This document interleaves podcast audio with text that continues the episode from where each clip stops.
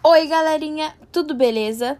Então, hoje abriremos um quadro com um assunto totalmente delicado que é o cyberbullying.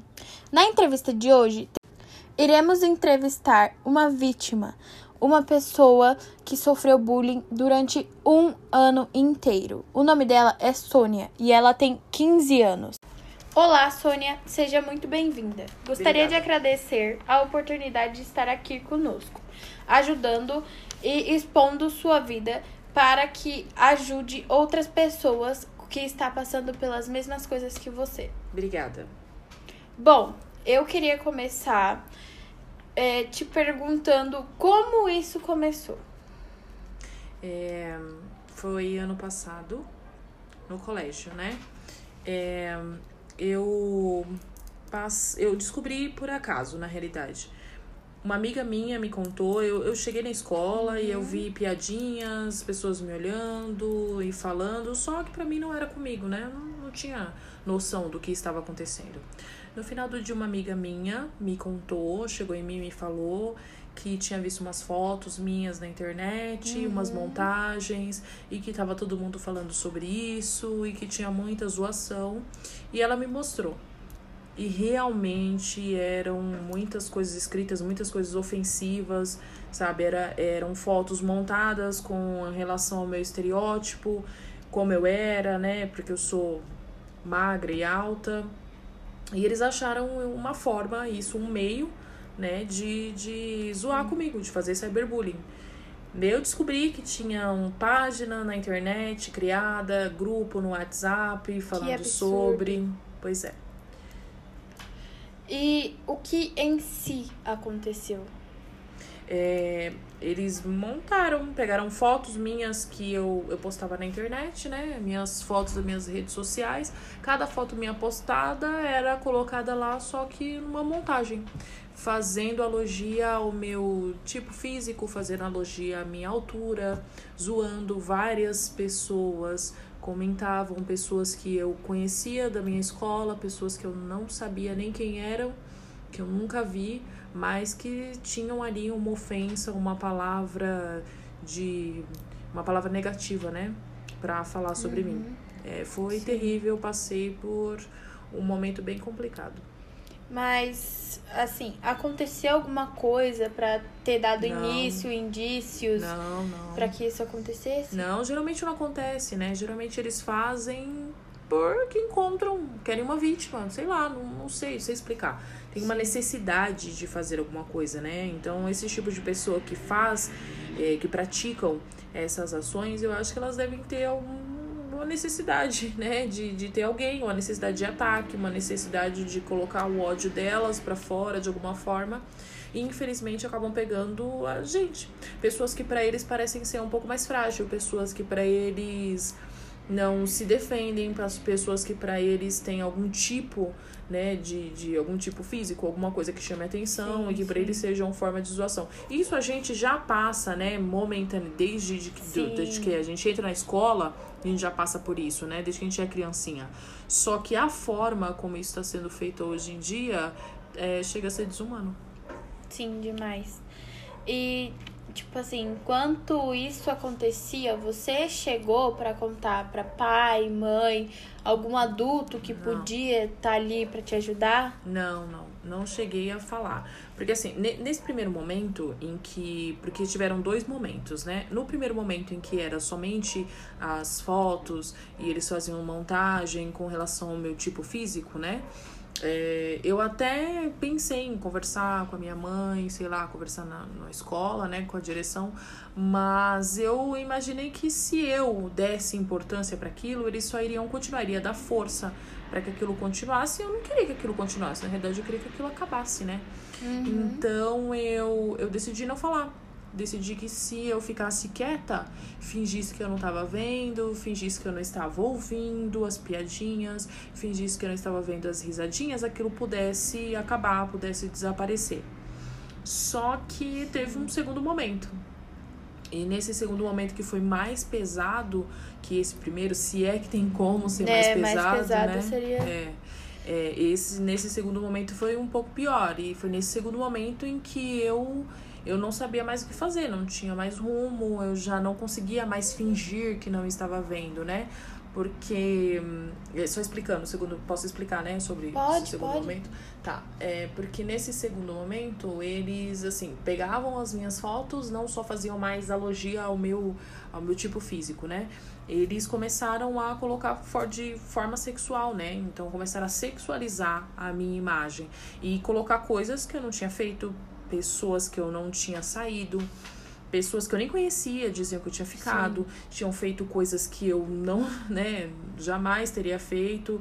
É, então começou a colocar coisas sexuais. E muita gente ali acredita, né? Tá sendo postado, uhum. tá falando, as pessoas Muita acreditam. influência Exato. da internet. Sua palavra acaba não sendo nada. O que, que é? Você dizer que não, eu não fiz, ou você falar, não, eu não fiquei, não, eu não conheço, não, eu jamais fui nesse lugar, eu jamais pratiquei esse ato. Ninguém tá nem aí. Você fica, a sua voz acaba sendo abafada por causa da quantidade de, de pessoas que estão ali, que tá acreditando naquilo, por causa daquelas postagens, por conta daquelas palavras terríveis que estão sendo ditas e eram coisas muito ruins mesmo, assim, sabe? Sim. São, eram palavras terríveis que machuca mesmo. Eram coisas ruins, terríveis escritas. Começaram a ir até pra minha própria rede social para colocar coisas contra mim ali, sabe? Escrever coisas eróticas ali para mim. Então foi, foi bem terrível. É, e como você fez para que isso cessasse, acabasse ou coisa assim? Na realidade, eu não fiz nada, né? Porque, infelizmente, assim, a gente não sabe o que fazer, né? A gente não sabe o que fazer, não sabe pra onde ir, não sabe uhum. que, que, que, rumo tomar, não sabe se vai lá e xinga, não sabe se vai lá e briga, não sabe se vai lá e bate, a gente não sabe o que fazer exatamente. E eu acredito que, que muitas dessas ações né, que eu pensei em fazer não iria resolver nada. Eu acho que só é, iria deixar, iria fazer com que virasse uma bola de neve. Eu me senti, eu imaginei que eu seria mais prejudicada do que eu iria consertar aquela situação, né, em uhum. si. Então, eu eu estava num momento bem ruim, bem bem complicado mesmo, já não não, eu estava me abstendo das coisas, eu já não fazia mais nada, eu já não saía, eu já não usava roupa apertada, usava roupa larga, o máximo Sim. que eu pudesse, para que não mostrasse minha magreza. Eu comia muito, acabei desencadeando é, um, uma compulsão né, alimentar Comia uhum. demais para ver se eu engordava. É, evitava o máximo possível colocar salto. Tênis, sabe? Aqueles tênis que tem salto? Sim, sei. Esses tênis eu não colocava. Então, assim, o tênis para mim tinha que ser aquele baixinho, tipo All Star, né? Então, só usava All Star, que pra mim era muito baixo. E ali me deixava menos. É, é, alta, né, para que eu conseguisse tentar me esconder na multidão, que era difícil, né, porque eu é. realmente era muito mais alta. Eu sou muito mais alta, né, que os que os meus amigos e as minhas amigas. o que para mim era terrível, não dava para eu me esconder na realidade, né? Mas eu tentava me esconder fazendo isso. Então assim, eu já não saía mais, eu já não fazia trabalho. Eu já não saía com as minhas amigas, eu preferia ficar em casa. O máximo que eu pudesse me esconder eu me escondia. Foi até que eu cheguei no momento que eu comecei a, a me machucar, né? Comecei a me mutilar, fazia cortes pra eu, sei lá, não sei explicar exatamente porquê, né? Mas para mim aquilo poderia me deixar um pouco mais calma. Poderia me tirar um pouco daquela dor daquele momento, de me sentir tão terrível, porque eu me sentia um lixo. Eu me sentia nada. Eu, para mim, era como se você. Sabe quando você tá naquele sonho?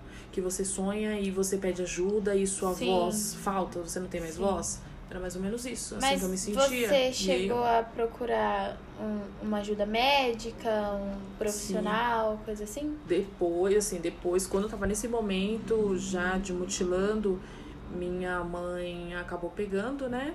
Porque uhum. eu tinha uhum. bastante marca. E eu, eu tentava esconder o máximo que eu conseguia, mas Teve um momento que não deu. E foi ali que eu tive que ter uma conversa com ela, conversar sobre. Ela também não soube o que fazer, né? Falou, ela não entendeu exatamente, porque assim, eu acho que nossos pais eles não estão tão ligado com as redes sociais quanto a gente, né? Não entendem Sim. tanto o poder da rede social, o poder da mídia que hoje a gente tem, né? Essas mídias sociais. Uhum. E ela não conseguiu entender exatamente, né? O que eu estava passando e não conseguiu entender o porquê eu estava fazendo aquilo. E ela me colocou no psicólogo, o que para mim foi a melhor coisa. que poderia ter acontecido, porque eu consegui colocar para fora todo o meu sentimento, que assim, às vezes é um sentimento que você não entende, né? Sim. E eu consegui começar a aprender a lidar com aquilo. Não que eu tenha, né, nossa, aprendi, esqueci tudo, não passei por isso.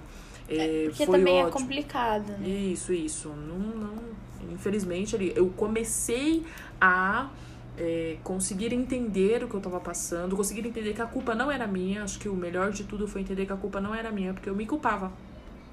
Para mim, é, aquilo estava acontecendo por minha culpa por N motivos, eu me culpava por tudo, sabe? Então tava num momento bem ruim, bem terrível Sim. mesmo.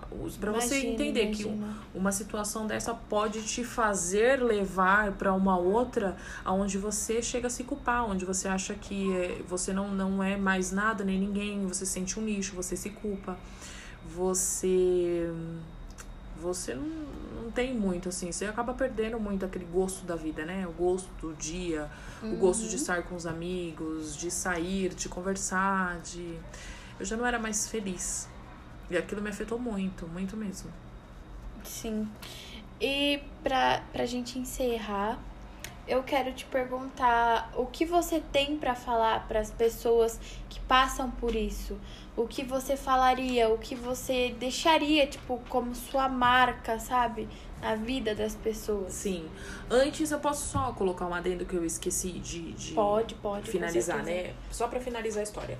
É, quando eu comecei a fazer isso, entrei no psicólogo e tal, eu infernizei a minha mãe para eu para ela me mudar de escola, porque eu achava que o problema era na escola que eu estava, né?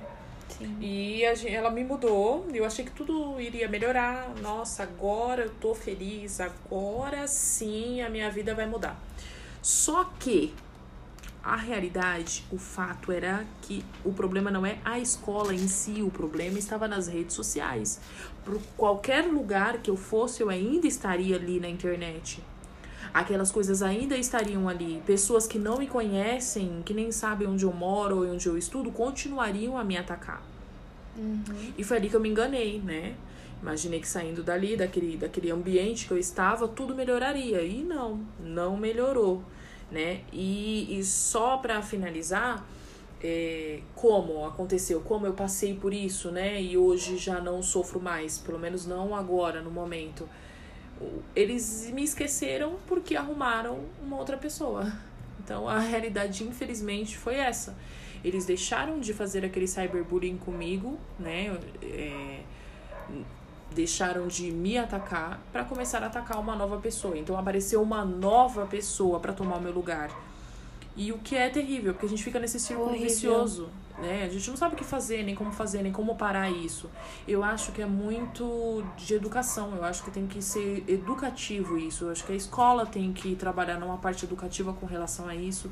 Os Sim. pais, principalmente em casa, tem que trabalhar de uma forma educativa com relação a isso, para que esse tipo de coisa pare, né? Porque as pessoas não têm empatia hoje, ninguém consegue se colocar no seu lugar e, e entender o que ela tá passando. Às vezes, o, quem tá fazendo este, quem tá praticando este bullying, quem tá colocando aquilo na internet, é uma pessoa que já sofreu aquilo que já Sim. passou por aquilo. E ela fica no círculo vicioso. Ah, eu passei, eu vou fazer alguém passar também.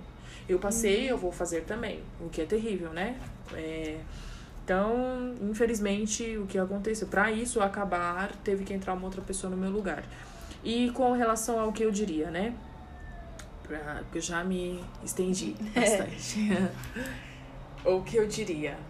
É, infelizmente, para ter paciência, conversar com a escola e com os pais, que foi algo que eu acabei não fazendo, só fiz no último momento e praticamente por obrigação é, e procurar alguém que te ajude. E o psicólogo me ajudou muito. Eu quero que as pessoas que estão passando por isso entendam que um psicólogo ajuda demais. Você entender o momento, você entender que você. A culpa não é sua, né? O princípio de tudo, que a culpa não é tua.